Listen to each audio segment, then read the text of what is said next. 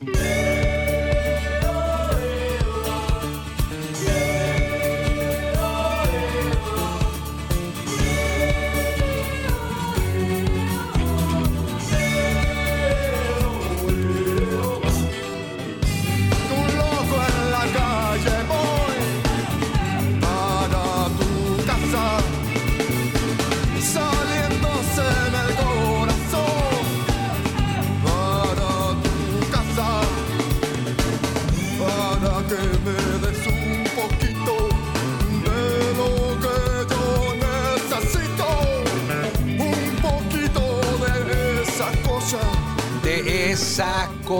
maravillosa. La Lupita con Palariza, ese disco de uff.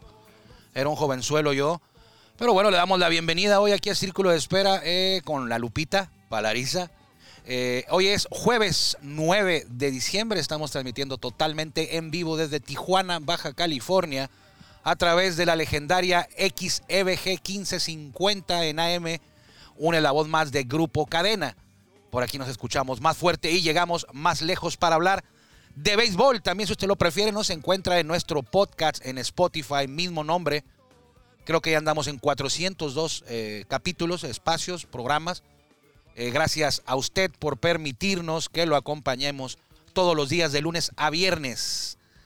Ya tenemos un año y medio fácil, arrancamos en mayo del 2020 y de todo corazón le damos las gracias a usted por eh, hacer que este espacio de béisbol, que son muy pocos, sobre todo de béisbol mexicano aquí en nuestro país, se mantenga vigente. Hoy con Guillermo Zulbarán y con Jorge Niebla, el Caifán, la mejor voz de un estadio de béisbol en México, mientras escuchamos a la Lupita.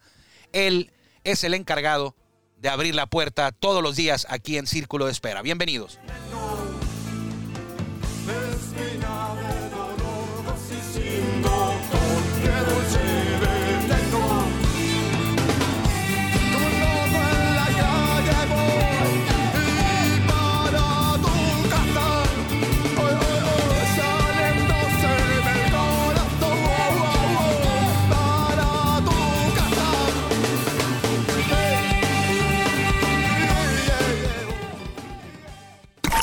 Ya estamos en el círculo de espera. Acompáñanos a tomar turno y hablar de béisbol con un toque relajado.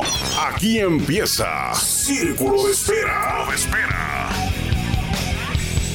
Gracias a Jorge Niebla, el Caifán, y a usted por permitirnos que lo acompañemos en Círculo de Espera de jueves 9 de diciembre desde Tijuana, Baja California. Y ahora que recuerdo, 9 de diciembre, eh, hoy se recuerda, se conmemora el segundo aniversario luctuoso de eh, uno de los 139 mexicanos que jugaron grandes ligas. Jugó muy poco.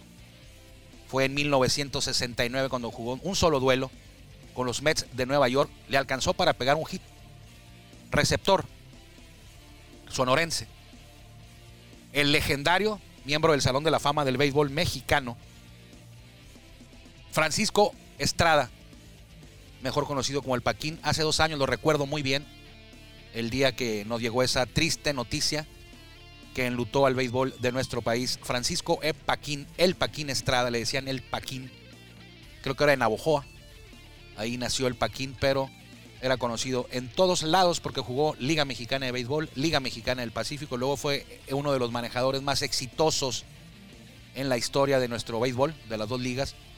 Paquín Estrada, multicampeón con los Tomateros, campeón también con los Bravos de León, campeón con los Piratas de Campeche. En fin, es larga la historia de éxito de el Paquín Estrada, que es un inmortal en el Salón de la Fama del Béisbol Mexicano. Un día como hoy, hace dos años, se nos adelantaba Francisco Paquín Estrada y le digo, uno de los 139 mexicanos nacidos en México, más, más para ser más exactos, 139 nacidos en México han jugado grandes ligas. El más reciente, Miguel Aguilar, que recibió un pelotazo hace dos días, ¿no? Sí. Él juega con los eh, Yaquis. Yaquis y Félix Pérez, bateando, le dio una línea que lo impactó. Y ayer, previo al juego, normalmente quienes salen a entregar los lineups a los umpires son los manejadores. Y ayer salieron a entregar los lineups Miguel Aguilar, el pitcher, por los Yaquis y Félix Pérez por los Charros, ahí en el Estadio Panamericano de Zapopan, Jalisco, eh, como una muestra de, de pues no, no, no, no es de que de que no haya, que se hayan peleado nada, fue un batazo, el, el bateador sacó una línea que le impactó a Miguel Aguilar. Él, Miguel Aguilar, nació en Obregón, porque hay otro Miguel Aguilar que también estuvo en ligas menores, no llegó a grandes ligas, que es de Nayarit. Eh, y este Miguel Aguilar es de Obregón y fue el, el más reciente mexicano que ha debutado en grandes ligas. Lo hizo en esta temporada con los Diamantes de Arizona. 139. El primero todos sabemos, eh, Baldomero Almada, mejor conocido como Melo Almada en México y en Estados Unidos como Mel Almada. Entonces, eh, en paz descanse a dos años de distancia, Francisco Paquín Estrada, receptor. Su carrera, lo más importante que hizo fue eh, como manejador, aunque fue un gran receptor también. eh, gran receptor. Pero como manejador fue excepcional. ¿Cuántos catchers han jugado mexicanos en grandes ligas? Algunos. Quizá la posición de receptor no sea en la que más han brillado los mexicanos. Eh, Paquín Estrada, Sergio El Calimán Robles, Noé Muñoz, y estoy usando la memoria nada más, Alex Treviño, Memo, no, me, puede, no puede- me puedes desmentir si no es cierto, pero Noé Muñoz, eh, Alex Treviño, Miguel Ojeda, Ali Solís. Ali Solís, Jerónimo Gil, Humberto Cota de San Luis Río Colorado y el, el que está en activo es Alejandro Kirk, que hace unos días en Béisbol Sin Fronteras lo entrevistamos y creo yo que tiene la oportunidad de convertirse Alejandro Kirk, no es que le estemos poniendo presión, tiene la oportunidad de convertirse en el mejor catcher mexicano en grandes ligas. Alejandro Kirk. Sí, no, no ha habido va. muchos, no ha habido muchos No ha habido así un receptores mexicanos. Sí, pues hablas de pitchers y sí, no muchos. Hablas Ah. de primeras bases, pues si tomamos en cuenta a Adrián González, pues ahí está Adrián o Jorge Cantú, que también fue primera y fue tercera. Tercera base, Vinicio Castilla. Jardineros, pues, Jorge Horta. Mel Almada creo que también era jardinero. Eh, segunda base, pues está Beto Ávila. O sea, sí, creo que la, la posición de catcher ha sido la, la- la de menos éxito para los mexicanos en grandes ligas, porque sí ha habido, pues conté ahorita 8 o 9 Sí. pero ninguno ha sido destacado en grandes ligas. Sabemos que en México hicieron su carrera muy buena, todos ellos, pero en grandes ligas creo que el más destacado ha sido Alex Treviño. Y no porque haya sido un super bateador ni nada, pero se mantuvo bromas. 13 temporadas. Miguel Más- Ojeda lo mencionaste, ¿no? Miguel Ojeda, Humberto Cota, duró siete años con los, con los Piratas, pero Humberto Cota fue mucho tiempo suplente. ¿Sabes de quién le, tocó ser suplente a Humberto Cota? De Ronnie Paulino, que fue coach de, Mm. coach de bateo de los toros. Él era receptor Paulino y era el titular en su tiempo con Piratas. Ahí estaba Humberto Cota. Entonces Humberto casi no tuvo mucha oportunidad de ser titular. Jugó, eh, no estaba tampoco relegado, sí jugaba, pero no era el titular. Y sin embargo se mantuvo siete campañas, todas con Piratas y todas con el número 11 en la espalda.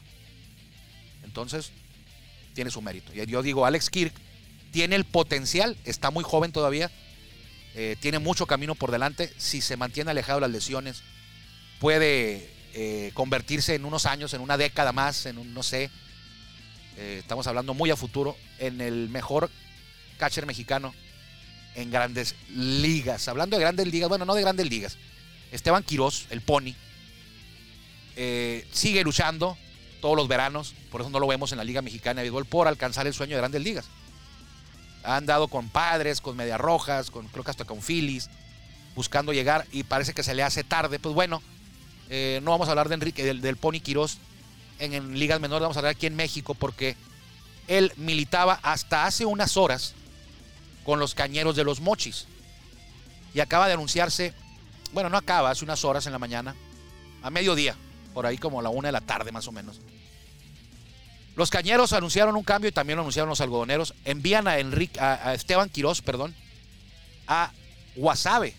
El Pony va a Guasave, deja a los cañeros en un cambio por dos jugadores que se van a designar hasta febrero. O sea, ahorita Algodonero recibe a- al Pony y Algodonero no manda a nadie. Cañeros no recibe nada. Bueno, ¿para qué quieren Cañeros a algo ahorita si no van a ir a ningún lado ya, no? Están eliminados. La verdad que es una pena para la afición de los mochis tener que estar sufriendo con el, el- el rendimiento del equipo verde en esta temporada y en la anterior. O sea, no han ganado ni 20 juegos, ¿verdad, Guillermo? No. No han ganado en total Total, ah, 15 juegos. 15 juegos. Quedan 13. Y, y es lo que platicábamos ayer que eh, ejemplo, Pony Quirós, Isaac Rodríguez, eh, algunos de los lanzadores, pues obviamente no quieren solamente ser equipo de temporada regular. Claro. Con su nivel que tienen, pues pueden ser titulares en otros equipos, pero pues Mochi no los va a soltar. En este caso, pues Lo soltó. me sorprende que, que hayan dejado ir a, a Eh, Pony Quirós.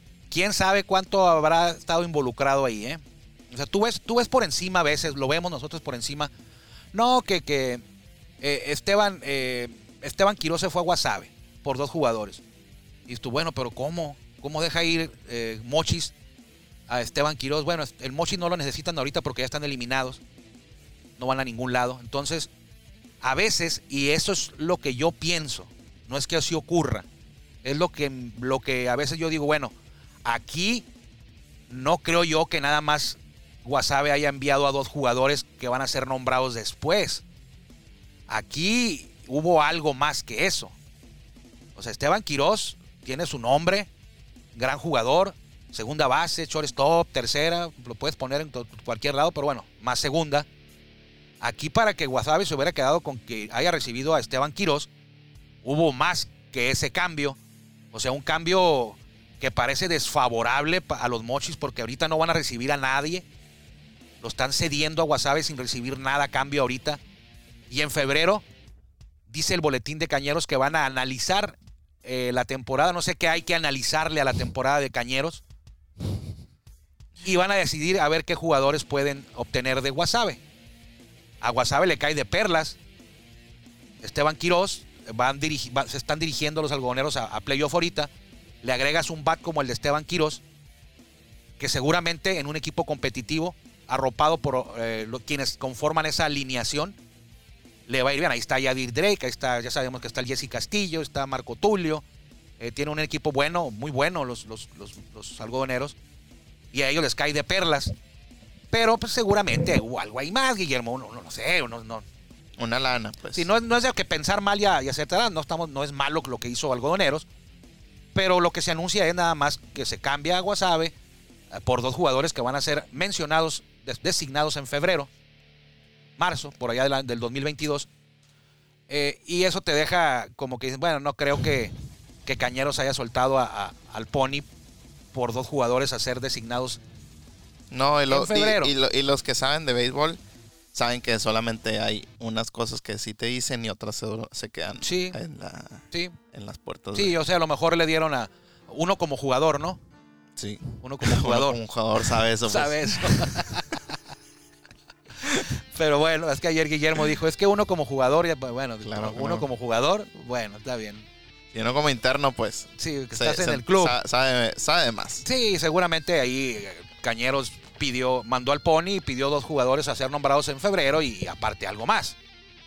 A lo mejor algo para el estadio. No, un, un billetito, o sea, algo. Un nuevo perro canelo. Sí, una venta, una venta disfrazada de cambio. Sí. O, una, o un cambio, cambio-venta y no pasa nada. No, no está Sí. mal, así, está, así pasa. No, y pues ojalá y sea bueno para el pony. Sí. Y lo que nosotros queremos es que cambien Isaac. No, está bien, Isaac, hombre. No, yo lo quiero ver. Yo la, yo la verdad, Isaac Rodríguez. a Isaac Rodríguez, yo siento que en Hermosillo le iría mejor. Le iría igual.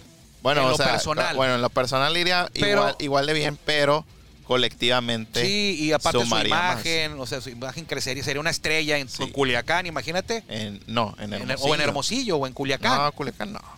te gustaría verlo de Guinda? No, no, Ahí con Manny Barreda, con Efraín Navarro, con José. Guadalupe Chávez. no, no.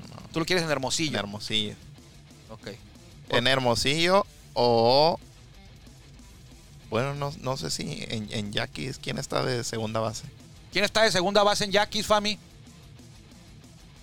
¿Quién es el segunda base de los Yaquis? No, el Happer, el Happer es el, es el shortstop. Sí.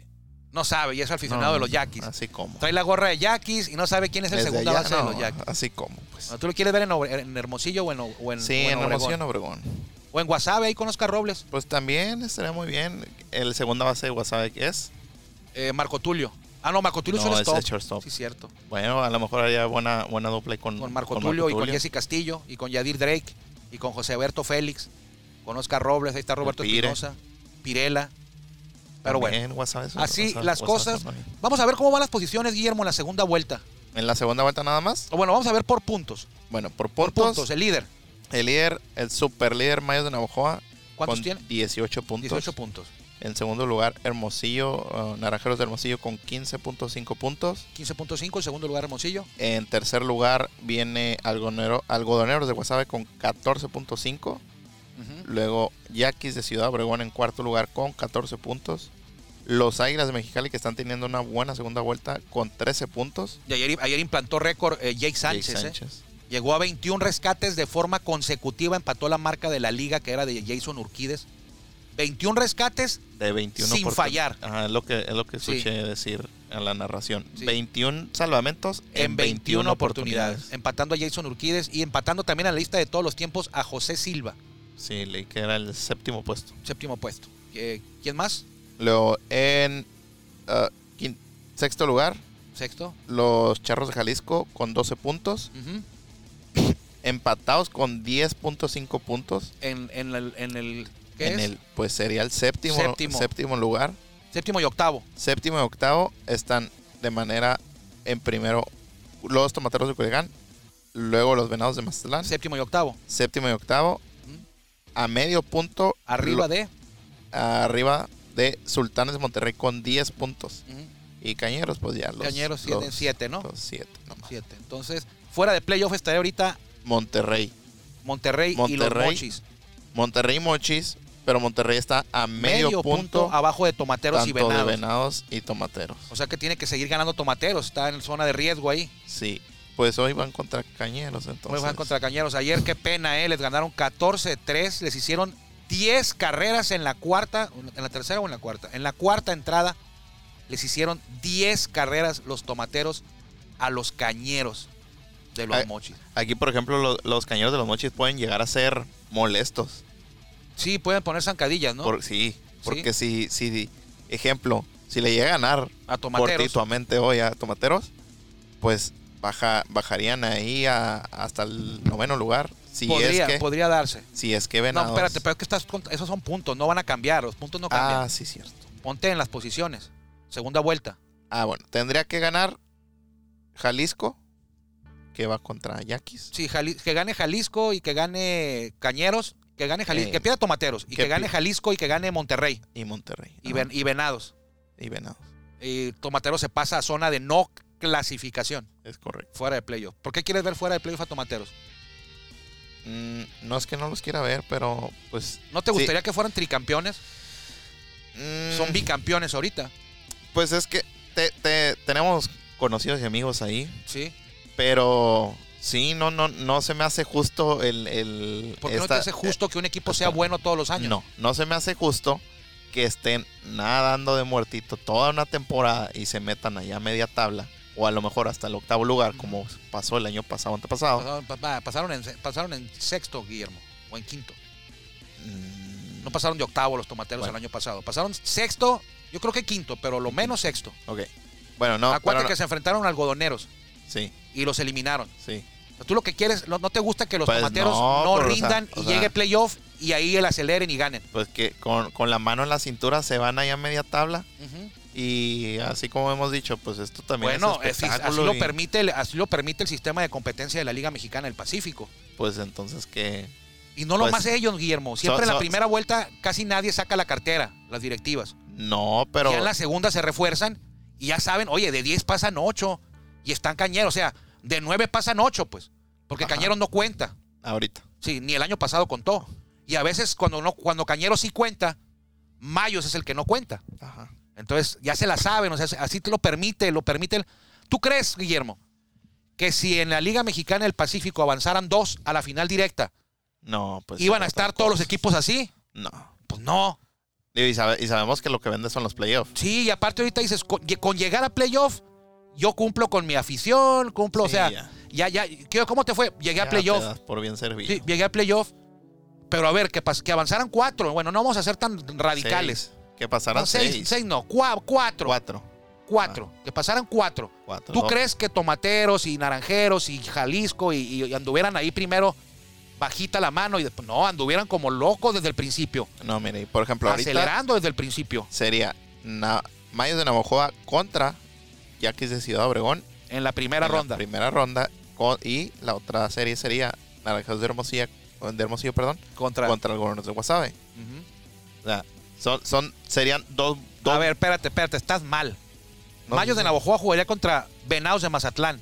No, no, no, si pasan cuatro. Ah, si pasaran cuatro, bueno, si pasan no. cuatro. Sí. Ahorita si pasaran los, como está, los playoffs serían Navojoa contra Venados, Sí, Hermosillo contra Culiacán, Guasave contra Charros y Obregón contra Mexicali. Sí. serían, pero no va a quedar así. O sea, No. cada, aquí casi todos los días cambia. Cambia. Porque Sí. están muy pegados en la segunda vuelta. sí, sí. Yo creo que en la, en la última semana de, las, de la serie, de la serie de la temporada regular, Ahí se va- cuando ahí- ya, ahí va a ya- quedar. ya se van a notar más. Aquí, si usted quiere que no pase esto, lo que Guillermo dice, que Tomatero se la pasa nadando de muertito y pasa en sexto, o en- reduzca el número de equipos que avanzan a playoff. Y Sí. todos se van a preocupar por avanzar a playoff y por tener un equipo competitivo que rinda desde el primer día. O sabes también que estaría bien. Otra expansión. Otra expansión. Dos equipos más. ¿Para qué? ¿Para que avanzaran 10 a playoff? No, para que pasaran ocho. Y en tres meses iban a jugar. eh, ¿Dónde meterías a, a- a dos equipos en tres meses? La Liga del Pacífico es de tres meses. ah, to- todos sabemos que Tijuana sería una buena plaza para el Pacífico. Bueno, pero no, Ya tiene, fue. no tiene que ser una expansión. Bueno, pero no creo que nadie quiera vender su equipo. Bueno, o sea, a lo mejor Sultanes se quiere cambiar a Tijuana, que no le funcione. Mm, Puede ser. Nada más, pero no vio otro yo, ¿eh? Y aparte, que y te hemos hablado también, otro, otro, ot- en Sonora ya no hay más, más, más que ellos de para béisbol, Guaymas. Guaymas. Y ya estuvo Guaymas en Sí, los pioneros. Varios campeonatos. Los cuatro pioneros. tuvieron o cinco por ahí. Y tendrían, tendrí- bueno, No hay estadio ahorita disponible, lo pueden arreglar.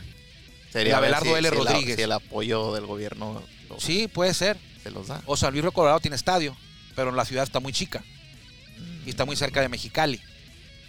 Entonces, una expansión sería ideal Guaymas Tijuana, que regresaran los ostioneros de Guaymas, que se fueron el mismo año que se fue Tijuana en el, después del 91. 90-91 y ya no aparecieron. Tijuana fue campeón y ya no apareció en el 91-92.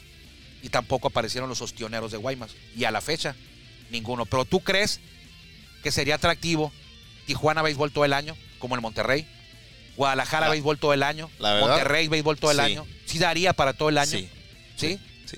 No perdería el interés eh, la Liga del Pacífico Mm. porque Tijuana juega en verano. Pu- puede, puede que sí, pero mucha, muchas de las aficiones de aquí es más de Sinaloa y de Sonora. Entonces creo que sí vendría mucha afición al estadio a ver los Juegos del Pacífico. Además, se iniciaría, no, no sé cuántos, esa, esa, esa rivalidad contra Mexicali. Toros, toros de Tijuana contra los Águilas de Mexicali. Yo creo que también sería una buena rivalidad. Y ya le pusiste toros al equipo también, claro, hay que, hay que ser localistas, pues. como sultanes. Y además, si, si no es Guaymas, ¿cómo verías a los Diablos Rojos del México en el Pacífico? No, Guillermo, ya te estás yendo por otro lado. ya. ¿Por qué No, no, hombre, Me- no, México, México, vuelos directos, no haces traslados? No, o sea, no, no, no, no, no. Es lo que pasa cuando te traigo aquí, ¿ves?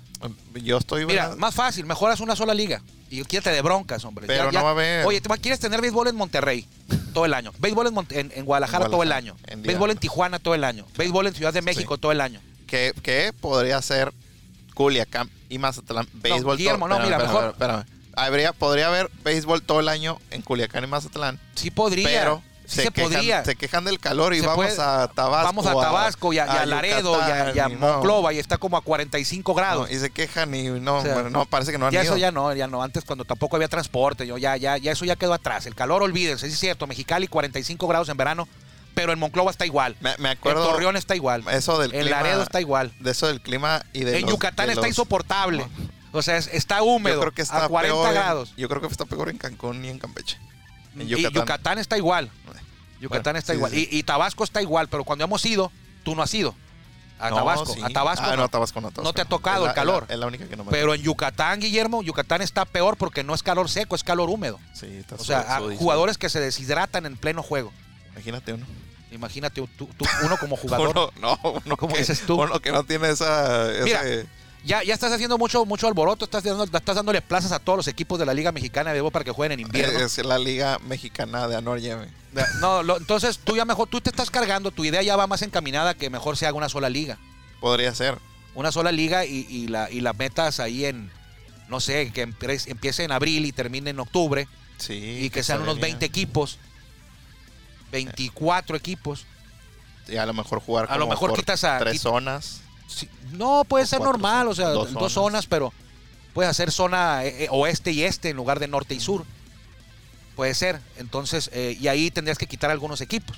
Oye, ¿sabes, ¿sabes qué? Ya para finalizar. 24 equipos. Me- ahorita que dijiste de los transportes y de todo eso, me acuerdo, no, no, no recuerdo si fue o el Chivigón eh, que me decía, no, es que, o, o Matías Carrillo, cuando nosotros viajábamos, salíamos del juego en autobús, treinta y tantas horas y a jugar. Sí, cuando jugabas en Mon- que eras de Monterrey o en Laredo, que te tocaba jugar en Nuevo Laredo, que todavía está más al norte, y a- el domingo jugabas en Nuevo Laredo, se acababa el juego, te bañabas, cenabas al camión, viajabas lo que quedaba del domingo, Sí. todo el lunes, y llegabas el parte- martes parte a mediodía martes a a jugar. en Campeche, Sí, en camión, desde Nuevo Laredo hasta Campeche, o hasta Tabasco, o hasta Yucatán, No, y era en camión, no había avión, no volabas, no, no andabas en avión. no, eso es lujoso. Bueno, ahora sí hay en avión y, y de todas maneras se quejan. Entonces se queja. Y el calor, pues bueno, sí cierto, sabemos que en Mexicali hace mucho calor y en Hermosillo también en verano, pero dese una vuelta a Yucatán en verano, dese una vuelta a Monclova, dese una vuelta a Torreón, a Durango, bueno, Durango no tanto, pero Nuevo Laredo, 42 puntos, 42 grados centígrados a las 7 y media en un juego de toro, yo estuve ahí. Los jugadores, era, era el pasto del, del estadio Nuevo Laredo, era de alfombra, Sí, no, te calentaban los pies. no pudieron en practicar en los jardines porque les quemaba el pie, la alfombra caliente, el caucho caliente. Sí, está bueno. Vámonos, Guillermo. Vámonos, este, si tienen oportunidad de ver Pacífico, ve el Pacífico. Cierran las series hoy jueves, quédese con los pájaros picantes. Armando Esquivel, Guillermo Zulbarán, le agradecemos que nos haya acompañado. Nos encontraremos por aquí mañana, si Dios quiere y si usted también así lo decide. Que le vaya bien. Gracias por acompañarnos en el Círculo de Espera. Nos escuchamos próximamente. Círculo de Espera.